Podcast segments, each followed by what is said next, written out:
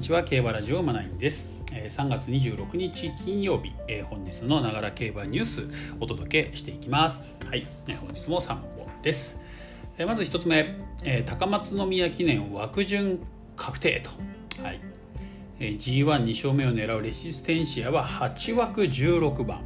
香港からの G1 連勝なるかダノンスマッシュは7枠14番ということでね。これトースポさんの、まあ、記事ですね。枠順ね確定いたしました、えー、日曜日ですねこちらはね。日曜日の15時40分から中京競馬場芝 1200m ですね。第51回高松宮記念ということですね、まあ、今回ね人気の馬たちがですね 1200m 初みたいなねもう走ったことない馬が多いんですよね。レシステンシアもそうだしインディーチャンプもそうだしね。ダノンファンタジーもそうなんですよね。1200m 初挑戦ということでね、まあ、そういう馬たちが人気になっている中え枠順どうなったのかというところでね、はい、発表されました。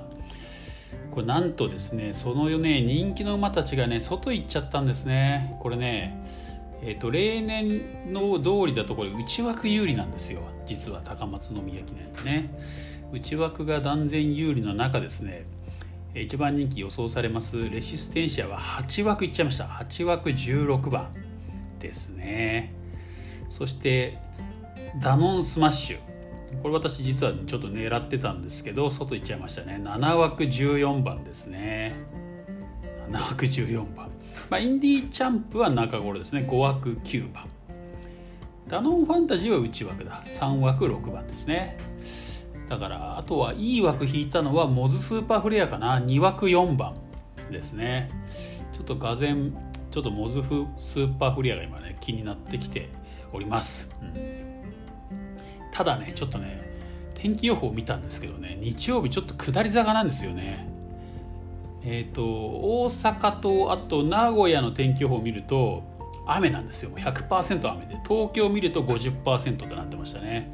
だからやっぱ西から天気下ってね崩れてくるので、えー、このね3時3時台？3時台はちょっと雨降ってる可能性ありますよね。中京競馬場だとね。だからまた難しくなりますよねそこでね。ちょっと馬券的にちょっと難しくなっちゃったなと思ってね。もしかするとスルーするかもしれません。馬券的にはね、うん、ただまあ次行きましょう。じゃあ次の記事ね。今今日はあの高松宮記念です。3つともね、えー、倍速レシス VS ぶっつけスマッシュ。高松宮記念ということでね。えこれ日刊スポーツさんです。追い切り激論。高松宮記念ということでね、スピード王はどっちだ？ということでね、えー、追い切りの、えー、恒例企画。追い切り激論ということでね、えー、この日刊スポーツの激うま取材班のランナー2人が対決ということでね、えー、まあ、なんか対談的な感じになってますね。ちょっと拾い読みしていきます。はい、うん、そうですね。えっ、とまずねこの太田さんっていう方と岡本さんっていう方のね、まあ、対談的な感じで進んでいくんですけどね、えー、太田さん太田。僕はともかくレシステンシアにスプリント適性を感じますわ。先週は販路の後半ラップが11秒711秒7で23秒4究極に近い時計ですと、うん、最終追いは涼しい顔で4ハロン53秒811秒9、え、早送り映像みたいなスピード感がありました。松下氏も中間もしっかり時計を出してきて動きはいい。もうそこまで速い時計はいらないと思った。しっかり仕上がっていると満足げでしたと、はい、で岡本。乗り換わりの浜中騎手は乗らなかった？乗らなかったの？っていうこと。ね太田。早くなりすぎないように配慮したみたいです。明日26日の調教でまた上がる予定ですからご心配なくと、うん、岡本。1200m を初めてやし同型モズスーパーフリアの存在も気になると、えー、太田、えー、松下氏は速い馬がいれば2番手でも大丈夫と、えー、前走も控える選択肢はあったらしいですがリズム重視でハナを切ったようですそれでレコード V、距離短縮でもスピード負けはしないと思います、岡本、僕は生粋のスプリンターダノンスマッシュがよく見えたと、うん、坂路で末足を伸ばして4ハロン54秒112秒0もともと攻め駆けする馬やけど今はさらに力みがなくスッと速い時計が出せる感じやね。安田調教師もシャープな動き状態はすごくいいと自信の表情をやったよと、え太田、えぶっつけ本番はどうでしょう？G1 昇格の96年以降年明け初戦で勝った馬はいないですと。岡本。昨年12月の香港スプリントを勝ってすぐ直行と決めたぐらいで何かアクシデントがあったわけがないからね。休み明けで負けたのは3歳児のファルコンステークス7着だけで4連勝中むしろ理想のローテやないかなと、太田。前走はともかく国内 G1 ではワンパンチ足りない印象もあります。岡本。さらにたくましくなって今なら違う。父ロードカナロアも担当した岩本女子からはメンタル面がどっしりしたことで体にもいい影響が出てパワーがついた感じって聞いた。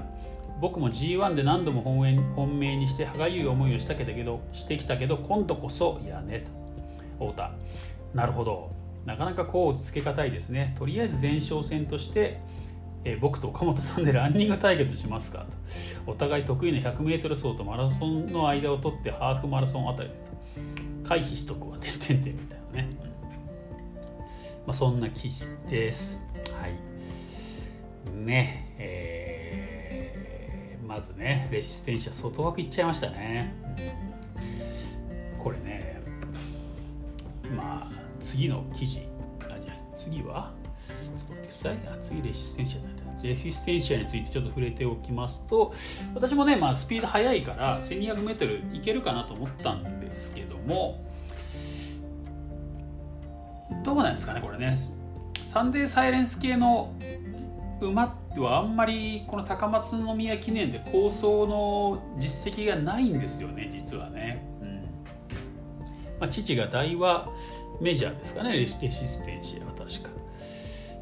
ださい一応確認しましょうあんまりね嘘言っちゃうとあれですからね、うん、システンシアの父は大和メジャーですねはいで大和メジャーはどうなのかっていう話なんですけど大和メジャーも実は現役時に 1200m って走ってないんですよね、うん、だからやっぱりスプリント決闘じゃないんですよスプリント決闘だったらやっぱり走ってますからね、うんレシステンシアも初めてだしね、はい、だからやっぱりマイラーなんでしょうねやっぱりね。マイラー血統なんでしょうね、うん、そこはまあまあ、間違いないとこなのかなと思うんですよ。なので、えーと、まあまあ多分逃げってことはないですよね。スピードはありますけどねもちろんね、うん、1200m をスピードで逃げ切るだけのスピードはないんじゃないかなって思います、うん。でそしてこの外枠でしょ？どうなんですかね？ちょっと厳しいかなっていう気はしております。はい。なんかね、まあ、前走レコード勝ちとかねそういうこと聞くとねスピード対応できそうな感じはしますけどね、ちょっとどうかなと、まあ、評価少し下げといた方がいいかなって気はしております。私はね。はい。まあ、重馬場、重馬場はどうなんだろうな。まあ、一回、桜花賞でね、重馬場で、まあ、2着にはなってますけどね。うん、まあ、そんな感じですかね。はい。レシステンシアに対する評価です。はい。では、最後。えー、3つ目ですね、えー、また日刊スポーツですね、これね。モズスーパーフレア、えー、もこもこ大丈夫と高松宮記念と。えー、高松の記念ね、えー、連覇を狙うと、まあ、実は去年ね、まあ、繰り上がりの優勝ですけどね、まあ、モズ連覇を狙うモズスーパープレイヤーはモコモコでも心配ないと、うん、前日24日の最終追い切りは販路絶好の動きと。この日は乗り運動で体をほぐしたと。竹永助手は落ち着いていていい感じですと講師上がりにうなずくと。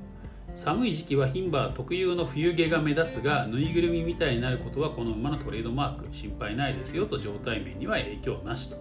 気温上昇とともに冬毛も抜けつつあり闘争体制は整ってきていると、うん、ということですね。枠順がいいですよね。枠順がね。2枠4番、うん。まあ、最高の枠引いたんじゃないですかね。ちょっとちょっとねがぜこの馬に注目が集まってきてますかね、でダノンスマッシュは外行っちゃいましたもんね。外行っちゃったのとあとは滑る馬場があんまり得意じゃないみたいな感じなんでね。ちょっと雨も降る降ることが予想されてますんでどうなんでしょうって感じなんだよ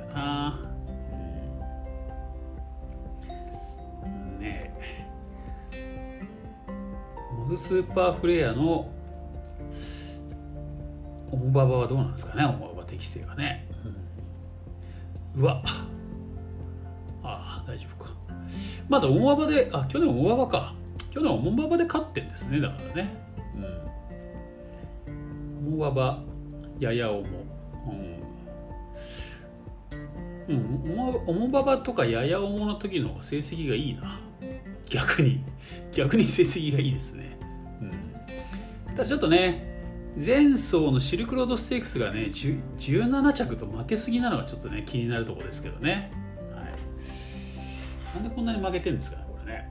そこがちょっと気になるなというところで、はい、ちょっと前走のコメントをチェックしてみましょうか。一応ね、一応チェックしてみましょうね。前走のコメントね、はい、17着。北村直樹のコメントですね。二の足が速くスッと鼻に行けました、えー、34コーナーでスピードを乗せて直線踏ん張るイメージでしたが馬場に足を取られてスピードを上げることができなかったですね。今の中京はこの馬にとっては条件的に厳しかったですと。おなんか気になるコメントそこ同じ中京 1200m か。馬場が合わなかったって言ってますね。両馬場だったんですけどね。ね。どうなんですかって感じですよね。まあ、その時の馬場の状態、まあ、この今の宗教の馬場が合わないって言ってその具体的にどういう馬場のことを指していたのかっていうのがありますけどね。前走はシルクロードステークス。ちょっとシルクロードステークスをねちゃんと見る必要があるかなと。ころですかね。なんかまあなんかちょっともうあまりにも負けすぎだもんなこれな、前走はね。まあだから度外視したいとこではありますけどね、ね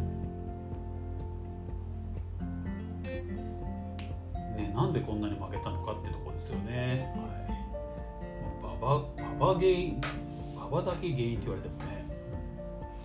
でもこの前走のあの見るとですね上がりの競馬勝った馬ねシバージとかねシバージ出てこないのちょっと残念ですけどね。シバージ33秒6とかね。結構33秒台の足使ってる馬たくさんいるんでまあ速いそんな時計のかかる馬場じゃなかったってことですよね。多分この時ではね、それが合わなかったっていうことなのかな。だから雨降ってくれた方がいいのかもしれませんねモズスーパーフレアね。ちょっとあんまりね前走これだけ負けてるとちょっと狙いづらいところありますよね。そうなるとねまあシバージはいないけど2着のライトオン級なんかは出てきますからね。そこら辺の馬の方がちょっと面白いかもしれないな。ト音球か。ライト音球しかも前走ちょっと重かったですもんね。筋量ね。57.5キロだもんなこれな。はい。そんな感じでねちょっとまた一波乱ありそうな気しますねこれね。雨もそうだし1200初めての馬も多いですしね、うん、ちょっと難しくなってきましたね。はい難しくなってきたってことでね。ちょっとねだから日曜日雨もあるからちょっと馬券は私は多分控えますねこれね。ちょっとちょっと怖いね。雨の日はねあんまり馬券買いたくないんですよね、うん、買いたくないので、えー、じゃあ土曜日かなっていう感じもするんだけど